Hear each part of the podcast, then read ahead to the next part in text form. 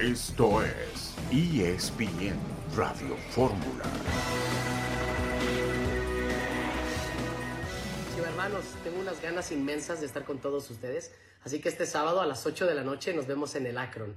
No falten. La voz de Javier Hernández, que llega de regreso al fútbol mexicano con el Guadalajara. Boletos agotados para la presentación del Chicharito. El sábado en Guadalajara tendremos el reporte de Jesús Bernal. Paso perfecto del América. Tigres también lleva tres victorias de forma consecutiva en el fútbol mexicano. Monterrey y Querétaro empataron a uno.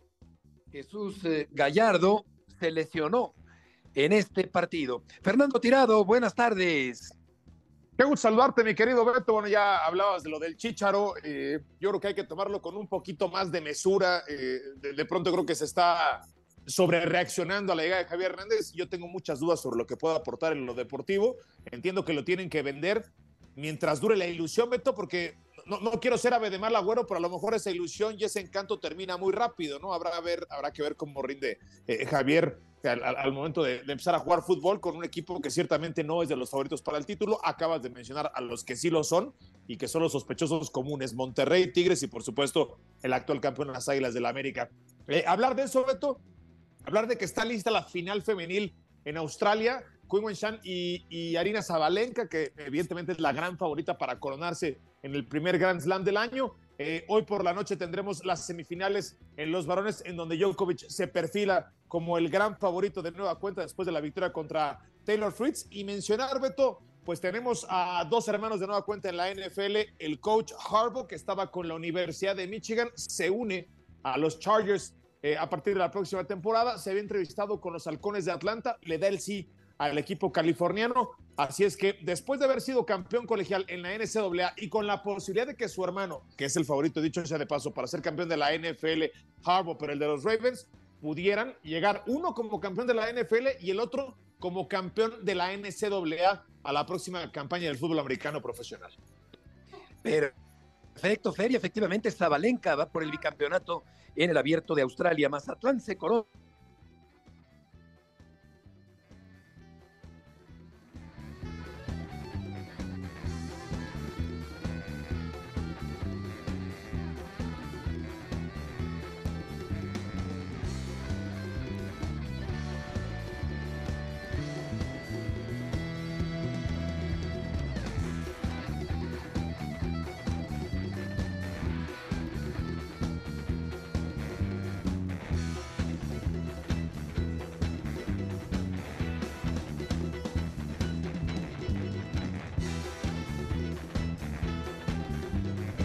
Bueno, ahora retomaremos la comunicación con Beto Murrieta. Eh, ya está con nosotros también eh, el profesor Carrillo. ¿Estás ahí, Mario? Bueno, ahora retomamos la conversación con el profesor Mario Carrillo. Beto, ¿estás ahí de vuelta?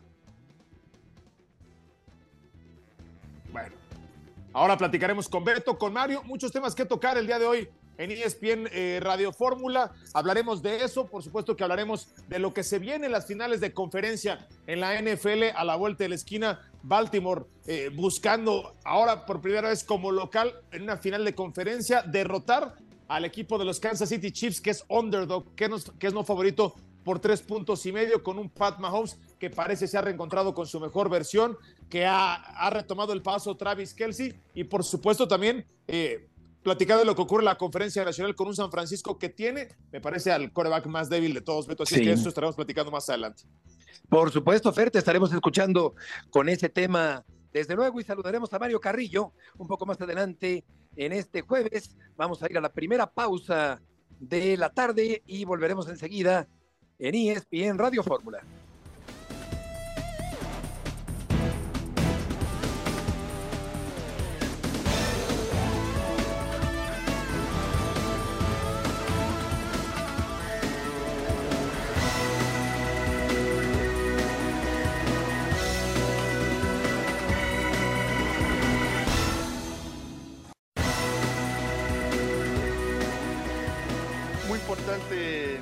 Construyendo el grupo que queremos tener, la identidad de, de, equipo, independiente de los 11 que juegan. Esto es muy importante. Este momento también para mí es muy importante dar minutos a todos, ir buscando también variantes, ir, ir viendo aún más o qué podemos hacer con, con este grupo que tenemos. Muy importante seguir siendo consistentes, ¿no? con, con la portería en cero es siempre una meta importante nuestra. Entonces, bien, sentimos que vamos por un buenísimo camino y sabedores de que hay que ir evolucionando siempre.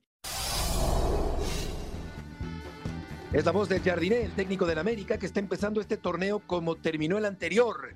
Fidalgo, completamente solo en el área del conjunto Bravo, remachó el triunfo del campeón que ganó 2-0 el primero, 2-0 el segundo, 2-0 el tercer partido de este torneo. Y Mario, gusto en saludarte. El América está arrancando bien el campeonato mexicano. Aparte, un verdadero privilegio estar contigo y por supuesto con Fer. Eh, les mando un abrazo. Fíjate que muy inteligente sobre todo este camino, porque ha dosificado las cargas, eh, está haciendo pretemporada, eh, está eh, dándole actividad a jugadores, a unos les hacen más, a otros menos, pero el equipo con el que juega tiene la misma idea, sea equipo de novatos, sea segundo equipo, sea tercer equipo, con los tres es efectivo, por eso el más consistente fue Malagón, que la verdad que fue uno de los más importantes el día de ayer. Sí, buenas intervenciones otra vez de Malagón y de pronto, Fer, cuando ves que va a entrar Sendejas junto con Jonathan y Martín, pues dices una banca fuerte, un equipo profundo, un equipo sobrado de grandes jugadores y por supuesto que era previsible que derrotara a un conjunto de menor capacidad como es el equipo de Juárez el día de ayer. Sin duda, Beto, con un planteamiento de Diego Mejía que también me parece muy conservador y hasta timorato por instantes, entregándole la pelota al América, que, que teniéndola, bueno, pues es, sabido por todos, es un equipo muy peligroso. A mí eh, me, parece que el América de pronto también, pudiendo matar los partidos, tú utilizabas una palabra que, que embona muy bien, que es pudiendo remacharlos, quizás anteriormente, Beto, eh, lo, lo, consiente, lo, lo, lo, lleva en el trámite, le da vida al rival por instantes. Malagón se convierte también en un factor, sin duda alguna, un agente dentro del partido. Y, yo creo que el América eh, pudiera liquidar los partidos antes si hubiera que reclamarle algo al América, porque pues no nos cansamos de hablar de campeonitis, ¿no? Bueno, el América ni, ni, se ha dado por enterado, no le ha llegado el memorándum de esto de la campeonitis, sigue siendo el sólido candidato para ser campeón. Totalmente de acuerdo. Y también tengo la impresión de que San Luis también se tiró atrás ante los Tigres y en el pecado llevó la penitencia. Tigres gana también su partido del día de ayer. Vamos contigo, César Caballero, con el reporte del conjunto campeón del fútbol mexicano que ganó el día de ayer allá en la frontera.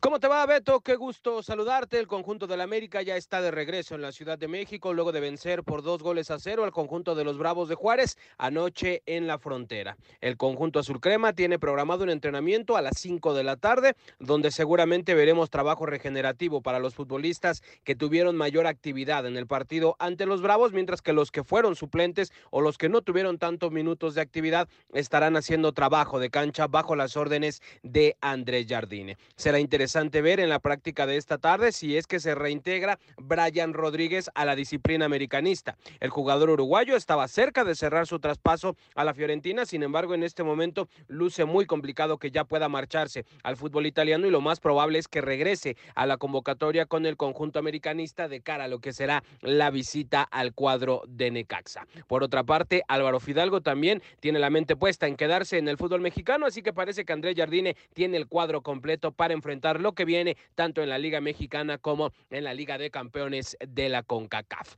Yo de momento vuelvo contigo, Beto. Fuerte abrazo. César, muchas gracias por la información. En América, Mario se ve fuerte, sin padecer campeonitis, como dice Fer.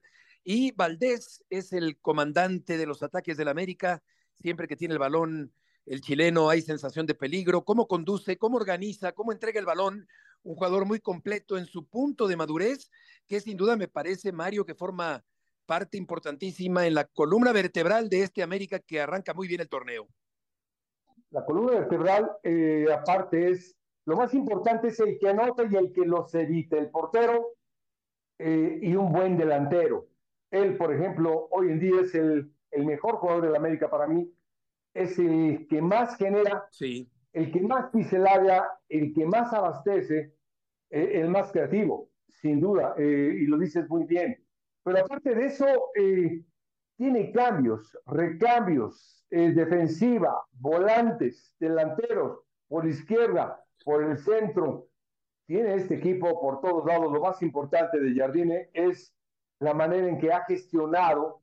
Todos tienen una idea similar. Estoy de acuerdo con Fernando, tirado, de acuerdo. Ayer, por ejemplo, Juárez regala casi todo el partido.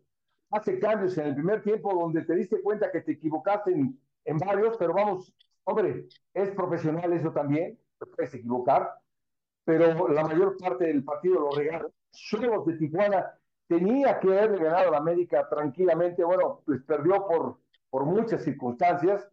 Eh, estamos hablando de un equipo que tiene una buena gestión, una buena, eh, un buen entrenador que ha dosificado perfectamente los jugadores, pero la calidad de Valdés, eh, de Quiñones, de Henry Martín, de Cendejas, de Suárez, de la defensiva, de Malagón, por sí mismo.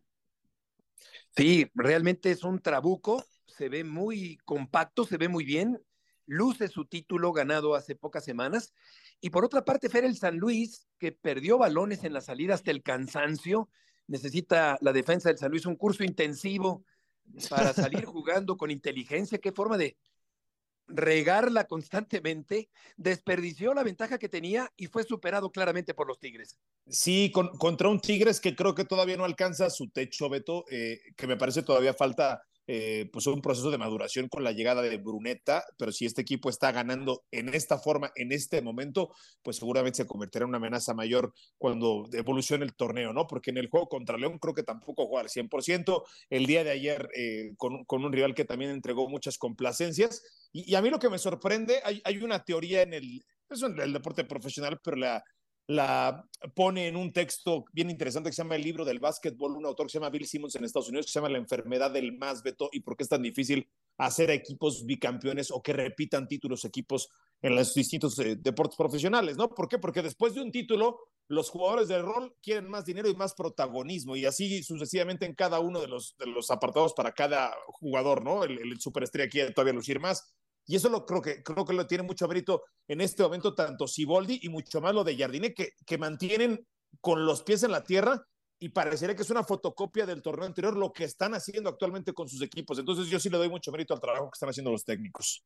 De acuerdo, con un gran empaque, sin, eh, sin cambios, eh, sin quebrarse en lo más mínimo, sin ninguna fisura, después del buen torneo que hizo el América para terminarlo con el título. Y hablando de Tigres, vamos a escuchar a Robert Dante Siboldi, el entrenador del equipo felino. Pues la verdad que estamos muy contentos, vamos paso a paso, es un escalón más que cumplimos y que los muchachos hicieron un gran partido ante un gran rival que, que, intenta jugar al fútbol, que intenta con su idea de juego proponer. Hoy supimos hacer las cosas que se venían haciendo y que se entrenaron y convencido el equipo, realmente todo el trabajo de ellos, un gran esfuerzo, jugar entre semana, veníamos con una carga importante. Siempre en esta cancha es complicada, compleja, un buen equipo que te proponen. Dice Siboldi que San Luis fue un gran rival, difiero, creo que se quedó muy corto y muy lejos el San Luis de competirle a los Tigres, aunque tenía la ventaja, pero qué forma de equivocarse tan constantemente, Mario, en la defensa del equipo potosino. Sí, hay una idea muy importante que acaba de decir Fer, la parte táctica. Es decir, eh, yo siempre he sostenido que un director técnico es fundamental en un equipo de fútbol en cuanto a gestión y en cuanto a lo que está pasando, en cuanto a detectar eh, y a tiempo hacer un ajuste como lo hizo sí. ayer, era más que evidente el ajuste que tenía que hacer, pero ayer eh, Gustavo Leal se tenía que ver metido en la cancha, metido en la cancha y, y ahorcar a dos jugadores y decir, oye, sí, hombre. tú no sabes desde primaria que si te están haciendo esto hay que solucionarlo así, pero espérate, lo hace todo el equipo del mundo. Ayer uno de los equipos eh, más emblemáticos visto por nosotros, el, el Mallorca de Javier Aguirre, hizo lo mismo con Girona. Eh, lo apretó desde arriba, le ganó pelotas arriba y le iba ganando 2-0 con la presión arriba a un equipo que sabe que sale jugando con la pelota dominada, pues lo vas a apretar arriba. Cuando tú estás enterado de eso, Girona quiso insistir, quiso insistir y así le fue. Estamos hablando del fútbol español, pero ayer, ayer Gustavo Leal tiene que, tiene cosas muy agradables el técnico de San Luis, pero también tiene estas lagunas por las que está atravesando y las que seguramente lo van a hacer madurar. Claro, porque la presión alta de Tigres desconcertó por completo a los eh, defensores del equipo potosino. Qué forma de equivocarse, de querer salir jugando. ¿Cuántas pelotas regaló San Luis en eh, su propio primer cuarto de terreno? Y como dice Mario, pues no había ninguna rectificación ver por parte del entrenador en este partido. Cierto, Beto, eh, y bueno, pues eso le cobró una, enorme factura el torneo pasado, ¿no? En, la liguilla me parece que hubo un, un enorme aprendizaje. Y otra cosa que a mí me gustaría destacar, Beto, es esta edición de Tigres, esta versión de Tigres puede ejercer esa presión alta, a diferencia del Tigres de hace tres torneos, Beto, porque este equipo con las integraciones de los últimos tres torneos, porque creo que ha sido prácticamente indetectable, Beto, el, el, hecho de que este equipo, pues ya lo tachaban de viejo y tú recordarás aquella declaración por parte de Miguel Herrera, este equipo se ha rejuvenecido de una forma funcional y de una forma competitiva. Creo que ese era el gran reto que enfrentaba Siboldi. Miguel Herrera, que, me cae muy bien y que, que, la llevo muy bien con él, eh, pues afortunadamente pues que quemó los barcos y habló mal incluso el equipo, pero me parece que Siboldi tiene mucho mérito en eso. Sin duda, porque Tigres se, se sigue mostrando como una potencia en el fútbol mexicano. Vamos a ir a una pausa, volveremos enseguida en ESPN Radio Fórmula.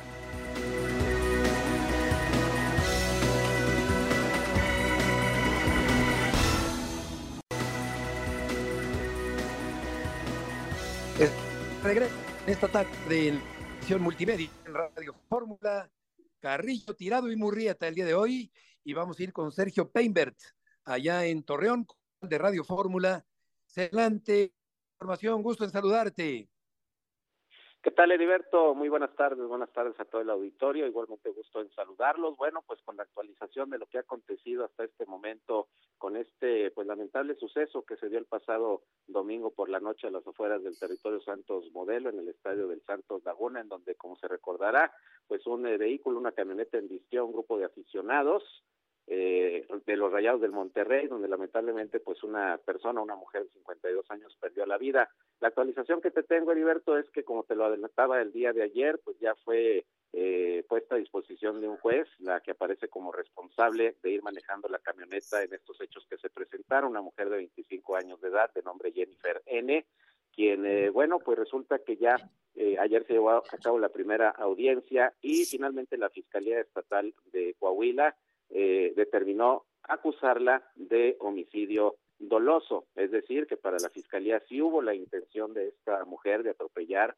a este grupo de aficionados del equipo de Monterrey. Está acusada de, homicidio eh, doloso, así como también de lesiones gravísimas y de daños a propiedad del territorio Santos Modelo, del estadio de fútbol. De los demás detenidos, que eran seis, incluyendo la pareja de esta mujer, salieron libres por falta de, elementos pues para continuar con alguna acusación.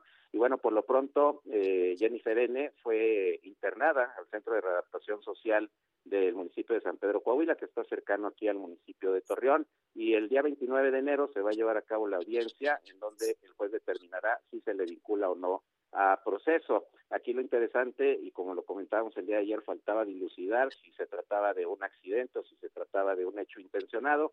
Para la Fiscalía del Estado, Heriberto, es un hecho intencionado y por eso el delito de homicidio, de homicidio doloso. Es decir, lo hizo con dolo. Gusto saludarte, Sergio Tala, Fernando Tirado. Eh, fui muchos años reportero en Monterrey, me tocó cubrir muchos partidos en el antiguo estadio. Eh, y bueno, pues entiendo perfectamente cómo funciona la dinámica también de cuando Santos va a, la Sultana del Norte. Y, te quería preguntar, ya nos has dado la información, pero te quería preguntar tu opinión. Eh, ¿Qué tanto más puede hacer la Liga MX? o, si esto tiene responsabilidad la Liga MX alrededor de lo que ocurrió particularmente en este incidente, porque de pronto creo que también es, complicado y hasta absurdo pensar que un organismo, una, una, federación deportiva tenga que resguardar la seguridad a kilómetros del estadio dos horas después de un partido de fútbol, pero quisiera escuchar tu opinión particularmente en este caso. Eh, pues mira, de acuerdo a los sucesos y a lo que la autoridad investigó y a cómo se presentaron eh, pues los hechos el pasado domingo, eh, me parece que la Liga Mexicana de Fútbol, en este caso, tendría que hablar, pues no solamente con los clubes de fútbol y con quienes manejan los estadios, y la cuestión de seguridad, sino con las propias autoridades, pues para hacer más eficientes los protocolos de seguridad, sobre todo eh, cuando son partidos, como se les conoce, de alto riesgo. La rivalidad que existe entre el Santos y el Monterrey, como entre el Santos y el Tigres, que son equipos del norte, pues siempre ha sido evidente y de una u otra manera a veces se presentan algunos hechos violentos que no han pasado a mayores. A mí me parece que debe haber una mayor coordinación y a lo mejor ya alguna reglamentación especial que la Liga MX pudiera establecer junto con los equipos y con las autoridades estatales y municipales respecto a lo que es precisamente la vigilancia, los tiempos, los lugares en que se tiene que establecer, sobre todo cuando son partidos de, alto riesgo de mucha rivalidad. Pero aquí hay otro punto que también se va a analizar, y ya lo había dicho el gobernador de Coahuila, Manolo Jiménez. Hay que ver qué pasa también con el tema de la venta de alcohol, eh, porque mira, Aquí, por ejemplo, en Coahuila, los domingos es eh, ley seca, no se debe vender alcohol y sin embargo en el estadio de fútbol pues se vende alcohol, se vende cerveza eh, como en muchos eventos y muchos espectáculos, lo que provoca también este tipo de situaciones. La mujer que está acusada en estos momentos de haber cometido este eh, lamentable suceso iba bajo los influjos del alcohol, como algunas otras personas que también eh, viajaban en la camioneta. Entonces, me parece que sí debe haber una coordinación entre la Liga Mexicana de Fútbol, los equipos y las autoridades en cada lugar, pues para que se amplíen y se hagan más efectivos los protocolos de vigilancia, porque si bien es cierto que el estadio ya estaba cerrado, ya había pasado hora y media de que había terminado el partido, pues todavía había pululando gente de los Rayados, del equipo del Santos en los alrededores y bueno, pues eso se puede prestar en algún momento a hechos como este que lamentablemente ocurrió. Es mi punto de vista. Sí, tienes razón. Sergio, muchas gracias por la información. Gracias, Heriberto. Un saludo y estamos a la orden. Que te vaya muy bien, Sergio Peinbert, corresponsal de Radio Fórmula allá en Torreón. ¿Qué forma de perder la cabeza en un segundo cambia la vida? En este caso, la vida de la conductora alcoholizada y de la mujer fatalmente atropellada.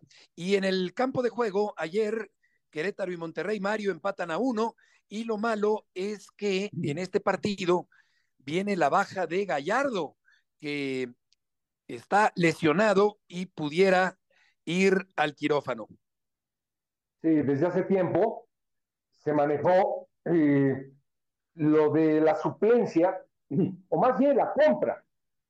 La compra de un del lateral izquierdo, de, por cierto, de Santos, ex de Santos, ahora en Europa, eh, y no veíamos por qué. Simplemente la lesión de Gallardo va a llegar, se lleva tiempo, pero es un tremendo jugador. Para mí es fundamental en la selección nacional y fundamental en Monterrey.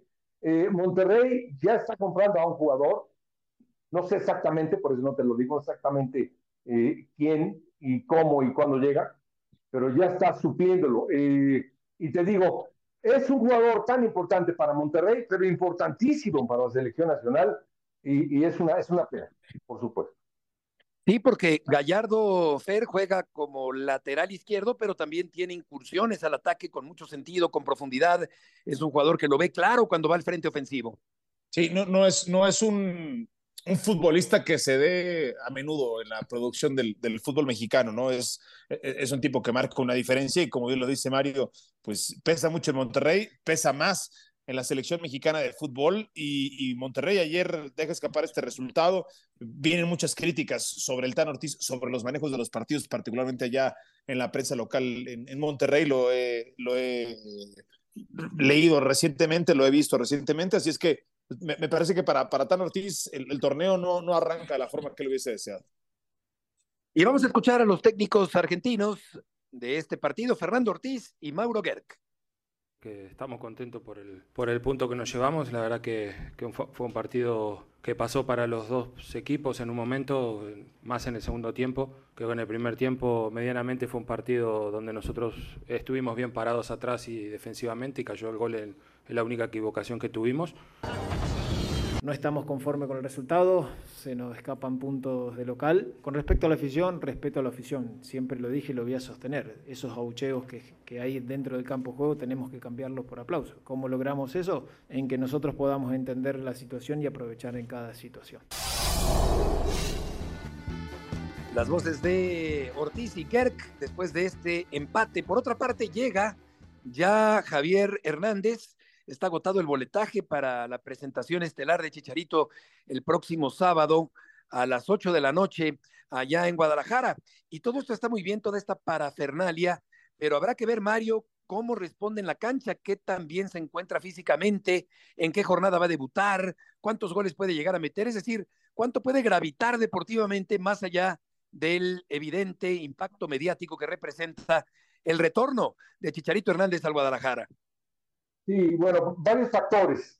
Primero, eh, primero, bienvenido. Sabemos que es un tremendo jugador.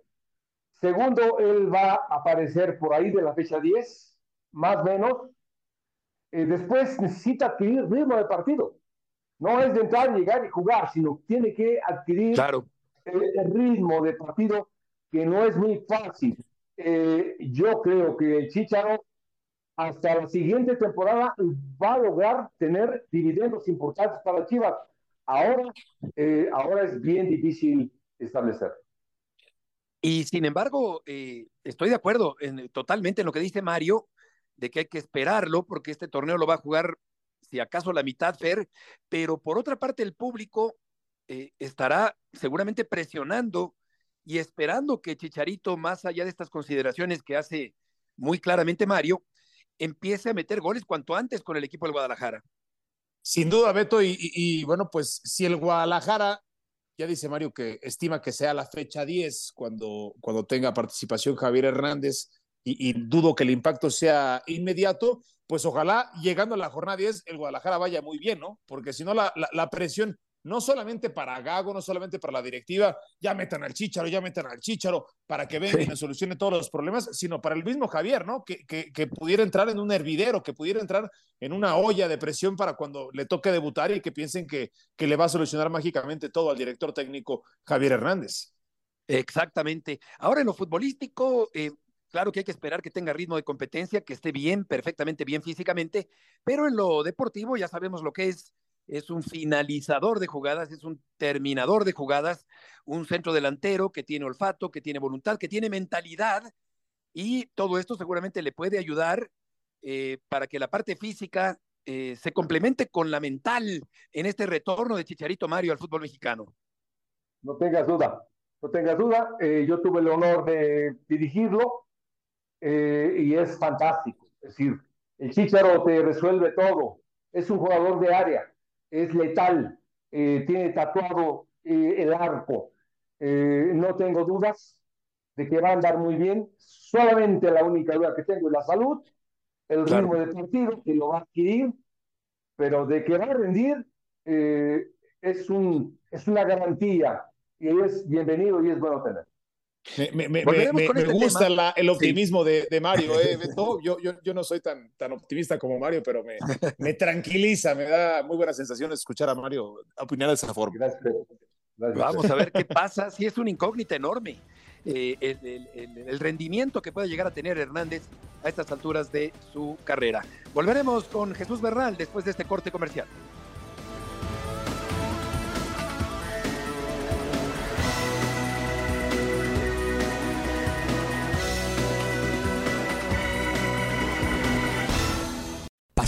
Determinación y constancia es lo que te hace campeón y mantiene tu actitud de ride or die baby. eBay Motors tiene lo que necesitas para darle mantenimiento a tu vehículo y para llegar hasta el rendimiento máximo. Desde sobrealimentadores, sistemas de sonido, tubos de escape, luces LED y más. Si buscas velocidad, potencia o estilo, lo encontrarás todo en eBay Motors. Con más de 122 millones de piezas, siempre encontrarás justo lo que buscas. Y con Guaranteed Fit de eBay, tienes la garantía de que tu pieza quede perfectamente a la primera o se te devuelve tu dinero. Porque con eBay Motors, quemas llantas y no tu dinero. Con las piezas que buscas, a los precios que quieres, tu auto se convertirá en el MVP que te dará el triunfo. eBay Motors. ebaymotors.com Solo para artículos elegibles se aplican restricciones. La presentación de Javier Hernández será este próximo sábado a las 8 de la noche en el Estadio Akron, allá en Guadalajara. Y vamos contigo, Jesús Bernal, a la Perla Tapatía. Gusto en saludarte. Saludos, Beto. Muy buena tarde para ti, para toda la gente que sintoniza ESPN Radio Fórmula.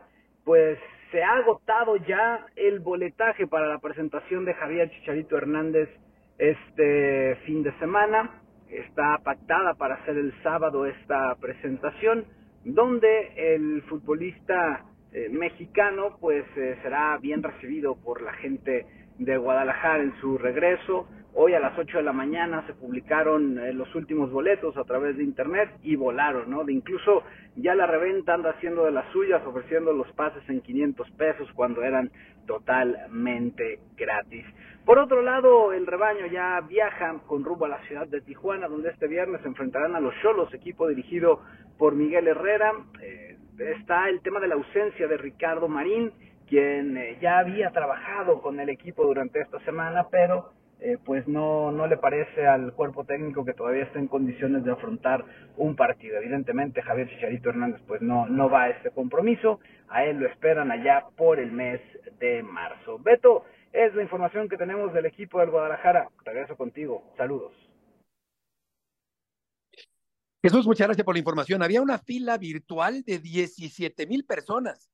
Menos mal, Fer, que no reventó, que no colapsó el sistema del boletaje gratuito, aunque claro que hay reventa, como siempre, pero eh, muchísima gente estaba en espera, todo fluyó aparentemente bien, y a las 8.45 de la mañana de hoy ya se habían terminado los boletos para la presentación de Chicharito allá en Guadalajara. Sí, se, infla, se infla la burbuja, ¿no, Beto? O sea, qué bueno, qué, qué, lindo que haya tanta expectativa alrededor del regreso de Javier Hernández. Eh, pues un, futbolista que haya estado en las mejores ligas de Europa y haya jugado para el Real Madrid y haya jugado para el Manchester United, pues no, no se da en la rama de los árboles en el fútbol mexicano. Así es que bienvenido sea, pero pues esto va, va, va creciendo la ilusión, va, va inflando la burbuja ojalá no se rompa tan pronto, insisto, yo no soy tan optimista para, como Mario, me, me, encantaría porque yo tengo muchas dudas de qué versión de Javier Hernández vamos a ver, de qué versión de Javier Hernández eh, mentalmente vamos a, a, recibir, si la versión de aquel que jugaba con el Manchester United, que creo que ya no se parece nada, o la del TikTokero y el Twitchero actual, que, que a mí francamente pues no, no, no, me gusta lo que refleja sí. en esa versión Javier Hernández. El otro día escuchaba a Sergio y creo que tú también lo, lo escuchabas, eh, Beto, en donde dice, sabe jugar el juego. Bueno, espero que sepa diferenciar todo esto y que impacte positivamente porque el, el Guadalajara verdaderamente lo necesita. Sí, exactamente. Eh, se ha dedicado en estos meses a otras cosas más que al juego del fútbol porque ha estado imposibilitado físicamente para hacerlo. Pero eh, yo creo, Mario, eh, que ya pasó el mejor momento de Chicharito Hernández, es decir, viene ya el declive natural, físico y futbolístico de Chicharito Hernández. Y en este sentido, creo que ya la mejor versión de este jugador ya quedó en la historia. No, no, te iba a decir que no, porque lo más importante es que se alivie. Eh, yo los entiendo. Eh, yo lo conocí a una edad en el Mundial de Sudáfrica. Yo tenía la delantera Giovanni Vela y el Chícharo, nada más hablo de mí en primera persona porque pues, yo era el que hacía ese trabajo con ellos directamente. Tenemos un gran equipo. Y lo conozco al Chicharo que sus condiciones por sí mismas es un jugador de área y es un goleador implacable. Es decir, a lo mejor no tendrá esos recorridos de 80 metros, nunca los ha tenido. Eh, va a jugar por las bandas y va a tener la habilidad, nunca ha sido él es implacable, goleador, oportuno, eh, en espacio reducido. Ese es el Chicharo y es el que creo que todavía lo va, lo va a hacer. Pero, pero, pero hablas de una versión de hace 14 años, Mario. No, no, no sé qué tanto hayas estado en contacto con él desde entonces. Ha, ha pasado muchas cosas, ¿no? No, pero no tanto, Fer. Eh, hizo goles en Los Ángeles, estando sano, hizo goles importantes en Los Ángeles, eh, muy buenos a lo mejor no, no es del Manchester United ni el del Leverkusen, pero para el fútbol mexicano, Fer, sin duda, sin lugar a dudas, tenemos una, una, buena versión, si no al 100, eh, una de las mejores partes de él, sí. Yo creo Me que entusiasma sí. mucho escuchar a Mario, Beto.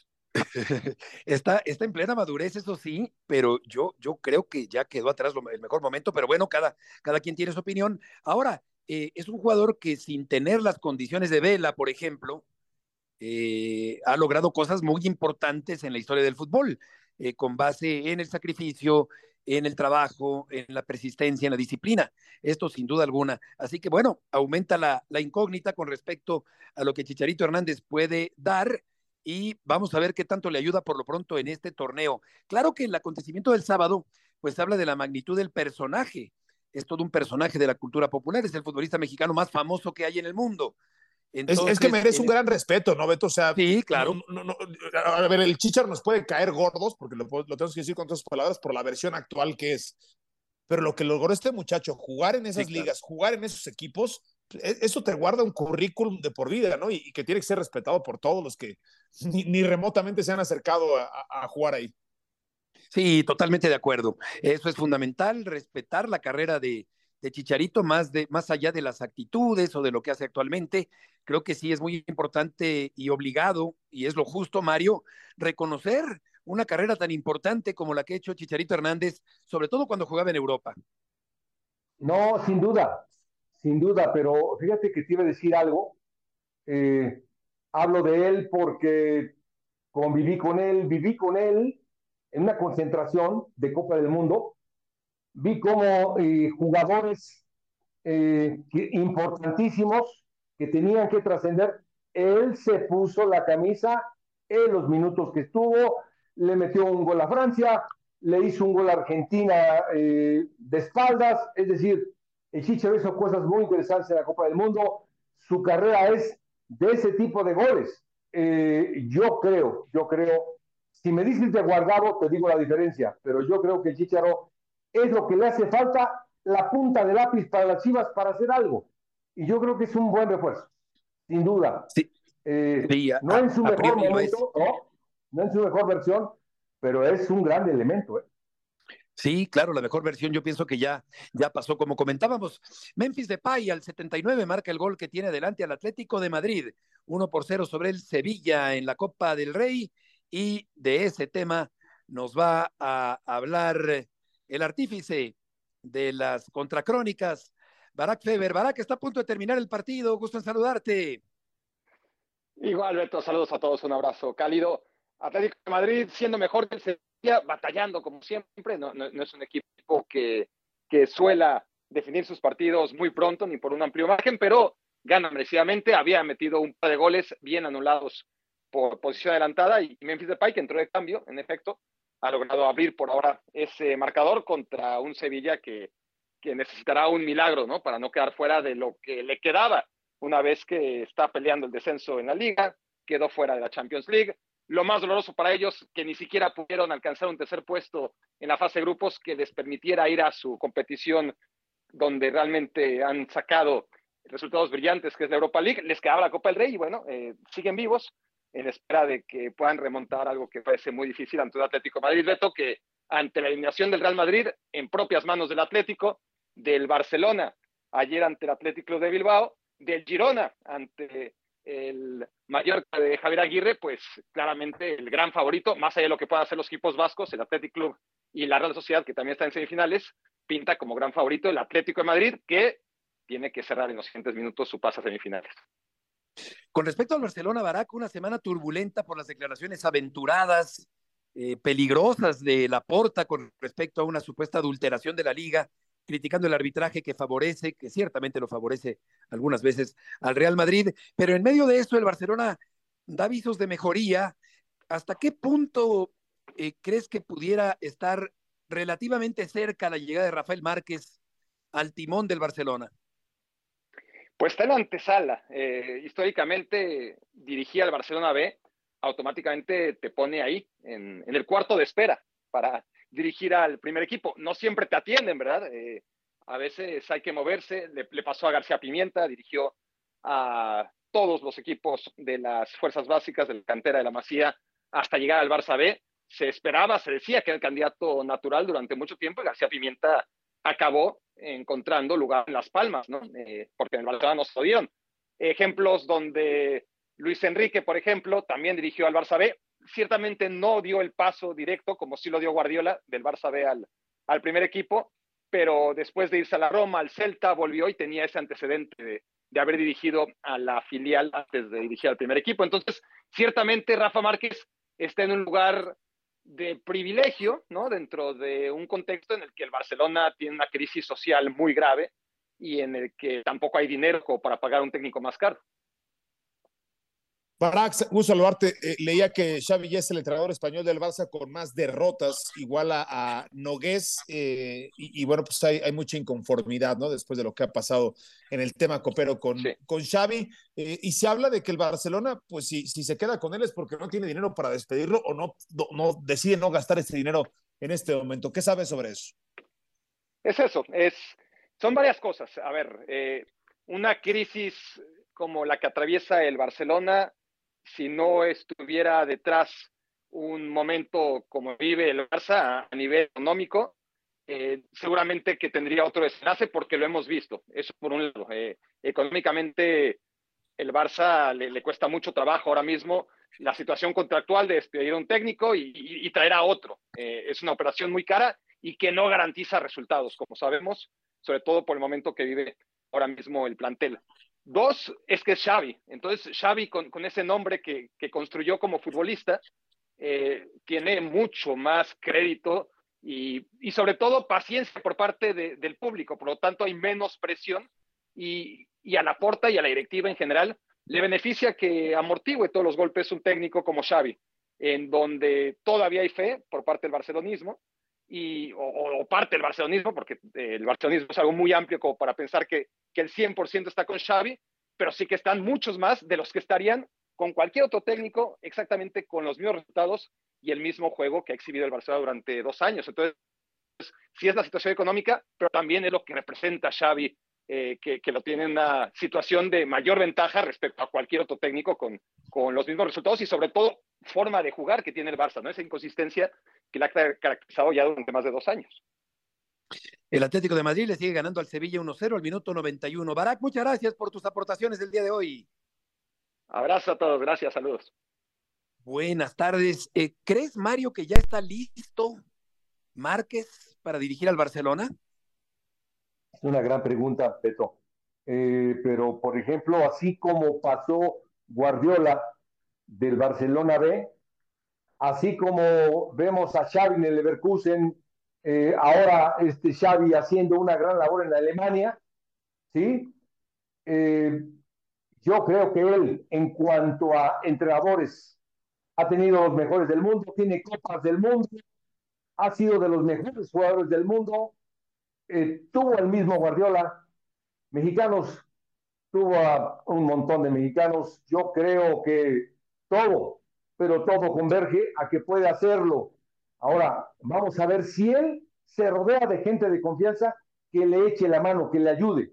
Por ejemplo, Guardiola en su tiempo tenía a Tito Villanova, que era fundamental y le daba esa experiencia y le daba todos esos trabajos. Eh, yo creo que Rafa tendría que hacer lo mismo, pero eh, sin duda es uno de los jugadores que tiene más fútbol en su cabeza que muchos que conozco.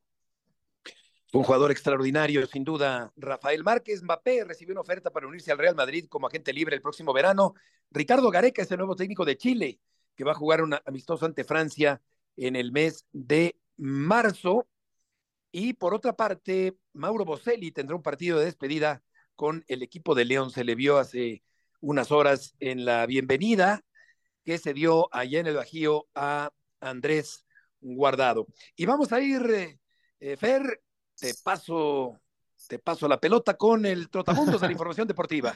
Y, la recibo con mucho gusto, mi querido Beto, para platicar con John sobre lo que se viene este fin de semana. Mi John, eh, dicen Las Vegas que San Francisco es favorito. Me parece que es un falso favorito, eh, ya me corregirás, John. Lo es por el récord, pero yo tengo mis dudas con el tema de Divo Samuel, si va a jugar o no va a jugar. Creo que eso depende mucho, John, en este partido contra Detroit, porque uno, uno revisaba, eh, John, la semana pasada, de los ocho mariscales de campo involucrados en los partidos divisionales, San Francisco tenía el número ocho, John, y la última vez que revisé, la posición más importante en este deporte es la de mariscal de campo. ¿Cómo andas, John?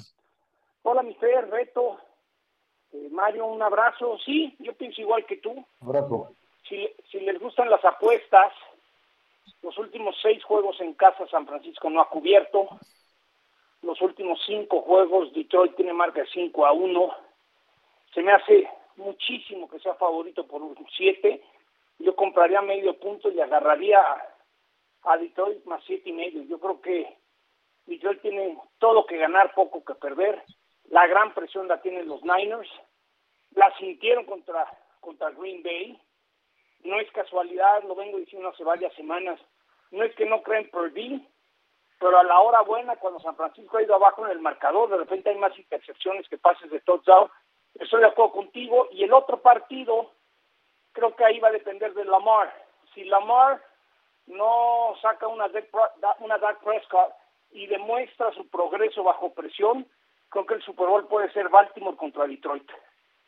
Oye, yo ¿no, crees que el equipo que, más ha mejorado desde la semana 17 a la fecha es, es Kansas, John? Porque eh, la, la, estadística que, que básicamente demolía a Kansas City era la cantidad de pases tirados, ¿no? Y eso ha mejorado con Rice, con el mismo Marquis Valdés Scantling y Travis Kelsey tuvo dos touchdowns la semana pasada, John.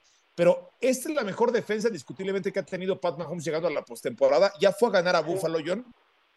¿Por, qué le dirías a la gente que no puede ganar en, Baltimore? No, no, no, no, ojo. Fer, es un partido muy parejo. en este momento no estoy segura a quién le pongo la fichita. Si los Chiefs me recuerdan a los Tigres en nuestro fútbol, que la experiencia encuentran la manera de sacar los resultados. Lo que pasa es que sí creo que Lamar Jackson ha tenido un progreso muy importante. Harbaugh habló con él, hace su trabajo de pies, mejora tu mecánica y la mejoró. Lo que siempre también digo, habrá que ver cómo maneja la adrenalina. Ese partido lo veo muy parejo.